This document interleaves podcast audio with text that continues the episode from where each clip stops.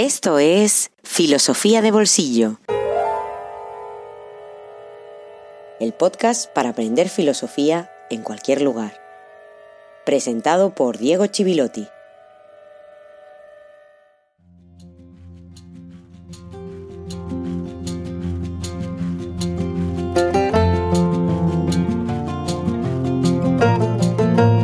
Buenos días y feliz jueves filosófico número 25. A pesar de ser tan célebre como es la frase pienso, luego existo, el último episodio la verdad es que no era nada fácil. Así que si te costó seguirlo, no es culpa tuya. Es en primer lugar mía, porque siempre se puede ser más didáctico y más claro en la exposición. En segundo lugar, de los textos de René Descartes, que es a lo que siempre intento acercarme y sobre todo invitarte a leer.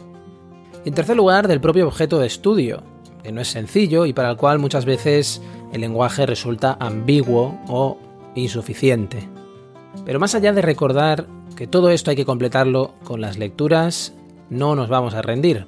Así que en este episodio 25 vamos a avanzar y espero que lo hagamos de una manera que nos ayude a entender mejor todo lo que hemos leído hasta ahora de nuestro amigo Descartes.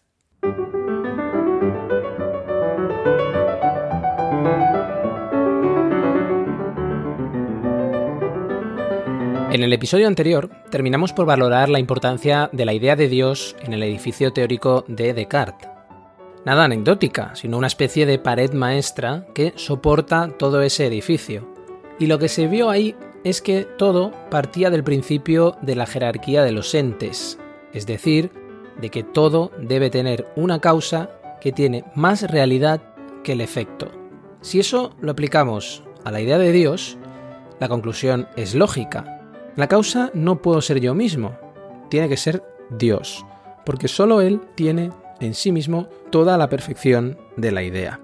Ya ves que el método es condición necesaria para alcanzar un conocimiento seguro, pero no es suficiente. Descartes ha necesitado algo más. De hecho, la primera crítica inmediata prácticamente que recibió es que cometió una falacia. La falacia que llamamos en filosofía petición de principio, también entendida como argumento circular, círculo vicioso, es decir, utilizar la conclusión implícitamente como si fuera una premisa. Descartes pretende demostrar la existencia de un Dios que no me engaña y que por lo tanto fundamenta la confianza en la claridad y distinción de nuestras percepciones para, no lo olvides, recuperar ese mundo que hemos perdido, y lo hace mediante las propias percepciones claras. Lo que está haciendo es recurrir a Dios para certificar que las ideas claras y distintas que ayudan a probar la existencia de Dios no son falsas. Parece entonces que nos hemos quedado encerrados en un círculo. Vamos a avanzar para intentar salir de él.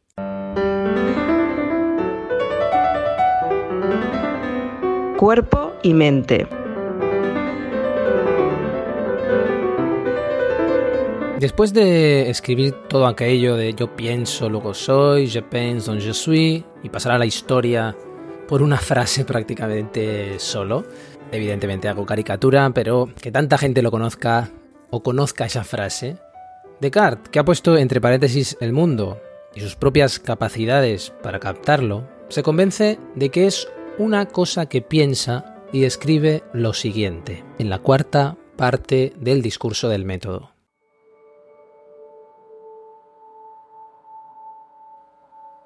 Examiné después atentamente lo que yo era y viendo que podía fingir que no tenía cuerpo alguno y que no había mundo ni lugar alguno en el que yo me encontrase, pero que no podía fingir por ello que yo no fuese, sino al contrario, por lo mismo que pensaba en dudar de la verdad de las otras cosas, se seguía muy cierta y evidentemente que yo era, mientras que, con solo dejar de pensar, aunque todo lo demás que había imaginado fuese verdad, no tenía ya razón alguna para creer que yo era. Conocí por ello que yo era una sustancia cuya esencia y naturaleza toda es pensar, y que no necesita para ser de lugar alguno, ni depende de cosa alguna material, de suerte que este yo, es decir, el alma, por la cual yo soy lo que soy, es enteramente distinta del cuerpo, y hasta más fácil de conocer que éste, y aunque el cuerpo no fuese, el alma no dejaría de ser cuanto es. Lo que nos está diciendo Descartes aquí, y en otros lugares también lo dice, es que conocemos dos realidades irreductibles la una a la otra, y a las cuales se reduce absolutamente todo, que son la extensión que ocupan lugar y el pensamiento. Son dos sustancias que él llama la res cogitans y la res extensa. En el latín escolástico, e incluso hasta Descartes, la res eh, no sería un cuadrúpedo salvaje en este caso, sino que se trata de aquello que tiene un quid, una esencia, unas características propias, unos rasgos, y lo que sería la realitas sería el conjunto de esos rasgos. Tenemos entonces la res cogitans y la res extensa y el resto son modos de estas dos sustancias. Es decir, toda figura en el mundo, toda configuración espacial determinada es un modo de la res extensa. Y todo pensamiento determinado, que lo podamos identificar, es un modo de la res cogitans, de esa sustancia. Es importante ver que la res cogitans, que sería el pensamiento, abarca eso, el pensamiento solo, y que con eso Descartes lo que hace es algo muy importante y muy revolucionario, que es inaugurar el concepto de la psique, la psique independiente de la extensión, esencial para la psicología, por ejemplo, y muy importante durante toda la modernidad. Nos estructura, estructura nuestra forma de entender la realidad incluso. Todo lo que no es pensamiento es res extensa. Es mi cuerpo, los animales que me rodean, los objetos que fabricamos. Y la res extensa, esto también es importante, se puede reducir a leyes matemáticas cuando lo que se quiere es tener un conocimiento profundo y sobre todo verdadero. Descartes hace algo también que va a tener muchas consecuencias, que es oponer a todo lo corpóreo, a la extensión, aquello que ocupa un espacio, lo espiritual. Por un lado, cuerpo, por otro espíritu y mente. Y respecto a lo corpóreo, Descartes sostiene que los sentidos sienten igual que la cera recibe la marca del sello, lo que quiere decir que la figura de aquello percibido modifica, transforma el instrumento de percepción. Pero de todo lo corpóreo, material, mecánico, de todo ello no se deriva ningún conocimiento, porque en lo físico no podemos encontrar una cosa parecida a eso que explicábamos en el episodio anterior. Una cosa parecida a lo que se deriva de que yo pienso. Y cuando digo yo pienso, recordemos que lo decimos en sentido genérico. Es decir, yo siento, percibo, dudo. Incluso, aunque lo que yo pienso sea corpóreo, sea material, hay algo que pienso y que no es extenso, no es material, que es el hecho que yo pienso aquello que pienso. En definitiva, el cuerpo es un mecanismo sensible, material, que tengo frente a mí. Que tengo frente a mí o que pongo frente a mí cuando digo que yo pienso. Pero mi cuerpo no es el yo, no es la identidad. Es un objeto como otro para Descartes. Mi pensamiento es incorpóreo y absolutamente diferente de mi cuerpo. Aunque esté vinculado a él, aunque esté absolutamente ligado a él, no necesito ni siquiera saber eso para percibir que yo pienso. Al contrario, es mejor si no lo tengo en cuenta. Lo que significa esto también es que la facultad de pensar es a veces activa, como ese sello, y a veces pasiva, como la cera que recibe el sello.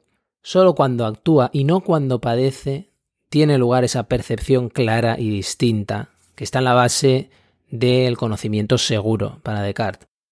En los Principia Philosophiae de 1644, en esa obra Descartes va a hablar de pensar y de pensamiento, cogitare, cogitatio, y los va a definir como todo aquello que sucede en nosotros de tal manera que lo percibimos inmediatamente para nosotros. Es decir, entender, querer, imaginar y por supuesto también sentir.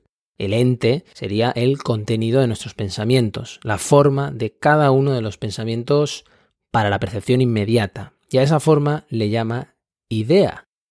Fíjate que se parece a la de Platón, pero en Descartes la presencia de esa idea es la certeza de la mente y la determinación también es en el funcionamiento de la mente. Se entiende como determinación en el mismo proceso de la mente.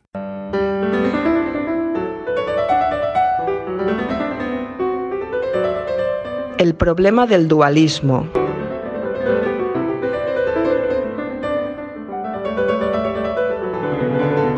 Gran problema en Descartes, si has seguido todo lo que hemos ido explicando, parece bastante evidente, ¿no?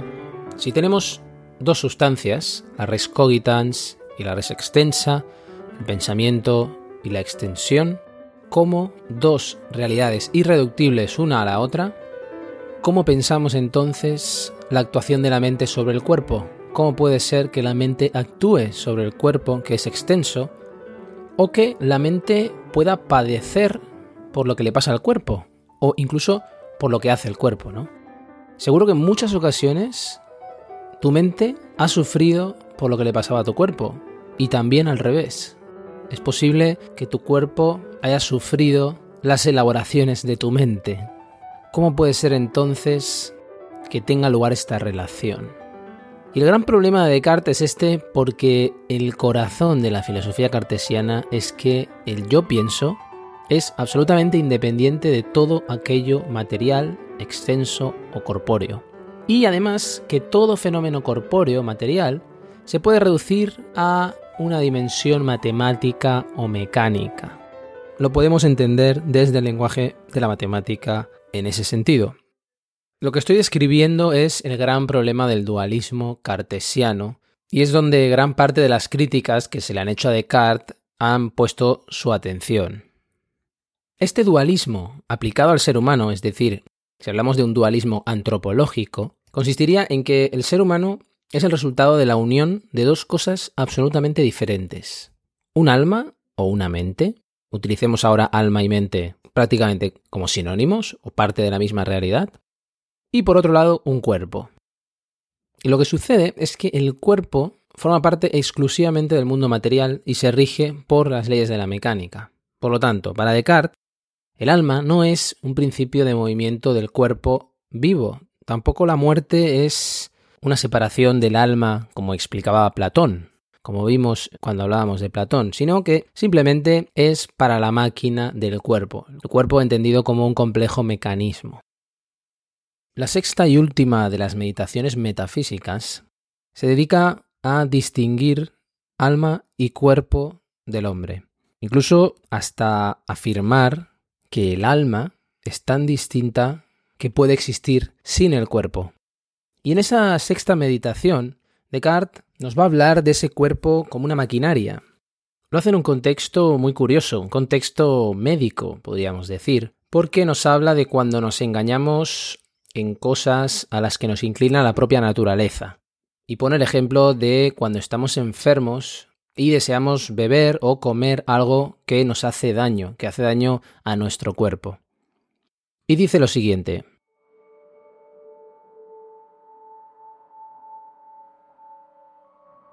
Se dirá quizá que la causa del engaño es que la naturaleza de los enfermos está corrompida, pero esto no levanta la dificultad porque un hombre enfermo no es menos verdaderamente una criatura de Dios que el hombre sano, y por consiguiente tanto repugna a la divina bondad que el enfermo tenga una naturaleza engañosa y errónea como que la tenga el sano. Y así como un reloj, compuesto de ruedas y contrapesos, no observa menos exactamente las leyes de la naturaleza cuando está mal hecho y da mal las horas, que cuando cumple enteramente los deseos del artífice. Así también, si considero el cuerpo humano como una máquina construida y compuesta de huesos, nervios, músculos, venas, sangre y piel, de tal suerte que, aunque ese cuerpo no encerrara espíritu alguno, no dejaría de moverse como lo hace ahora, cuando se mueve sin ser dirigido por la voluntad, y por consiguiente sin ayuda del espíritu y sólo por la disposición de sus órganos. Si considero, digo, el cuerpo como una máquina, conozco fácilmente que tan natural le sería a un cuerpo de esa índole, estando por ejemplo hidrópico, sufrir esa sequedad de garganta que suele dar al espíritu el sentimiento de la sed y por consecuencia poner en movimiento sus nervios y demás partes de la manera que se requiere para beber, aumentando así su mal y perjudicándose a sí mismo, como le es natural, no teniendo indisposición alguna, inclinarse a beber por su provecho, a consecuencia de igual sequedad de la garganta.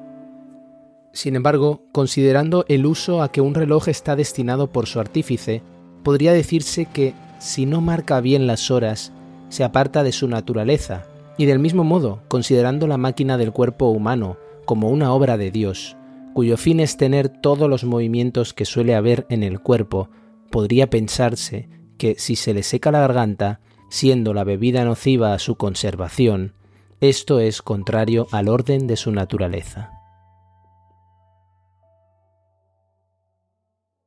Por eso es tan difícil explicar esa relación o ese salto entre el cuerpo y la mente.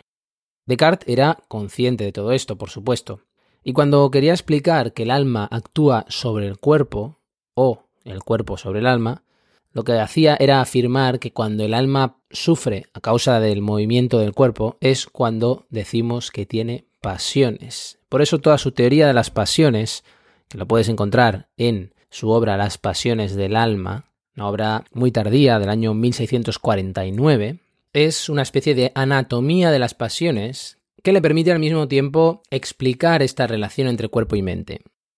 Porque es precisamente en las pasiones donde está la clave de esa relación entre cuerpo y mente o alma. Muy difícil, como decía, porque hablamos de un dualismo absoluto prácticamente. Hablamos de dos sustancias diferentes.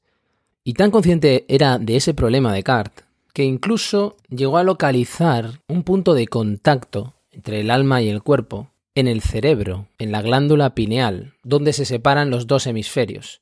Ahí es donde para Descartes está el origen y el desarrollo de las pasiones y también es lo que influye sobre nuestra voluntad.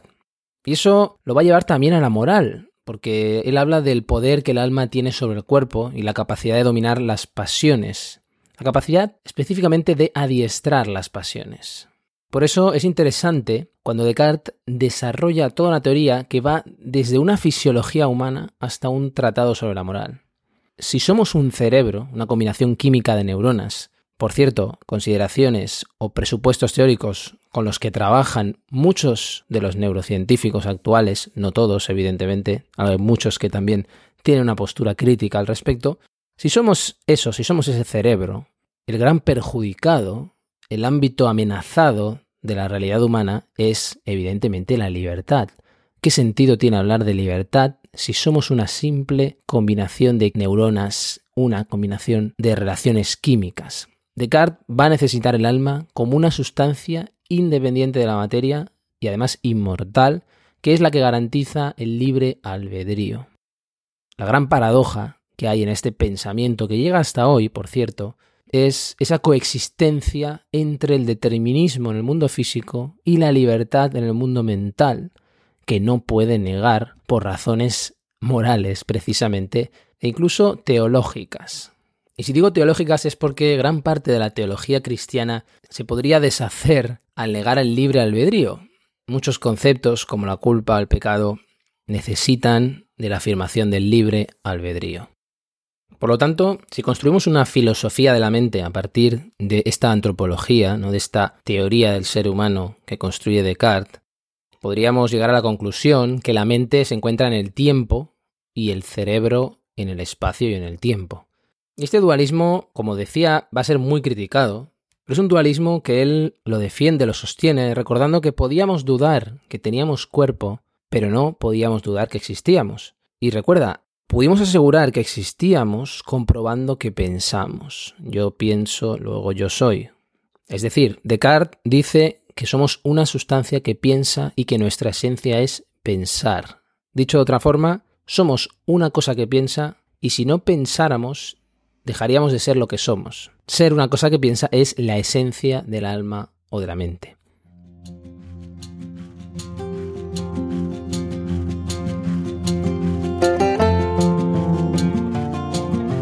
Incluso si fuera el caso que estar afligido, alegrarse y pensar fueran movimientos, que cada uno de ellos consistiera en ser movido, y que el movimiento fuera debido al alma, por ejemplo, que el estar enfadado o estar asustado consistiera en que el corazón fuera movido de una manera particular y que pensar fuera un movimiento de esta parte o de aquella otra, y que algunas de aquellas cosas ocurriesen debido a movimientos locales y otras por movimientos que constituyan alteración.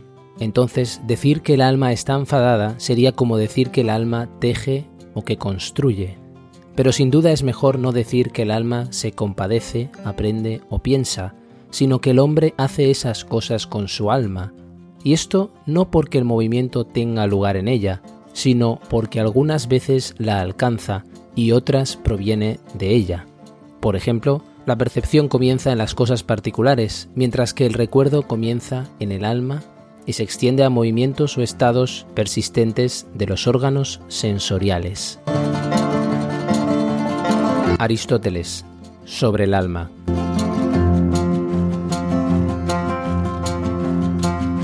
No, no me he equivocado al sacar Aristóteles de nuevo en este episodio, sino que este fragmento de Aristóteles en su tratado acerca del alma o sobre el alma nos revela esa gran continuidad del pensamiento filosófico occidental. Nos permite hacer dialogar Aristóteles con René Descartes para mostrar que el hecho de que avancemos y dejemos atrás algunos autores no significa que su pensamiento desaparezca, al contrario, se va incorporando y se va discutiendo con ellos, intentando conservar al máximo el espíritu que lo vio nacer, aunque ya sabemos que eso es muy difícil a lo largo de la historia.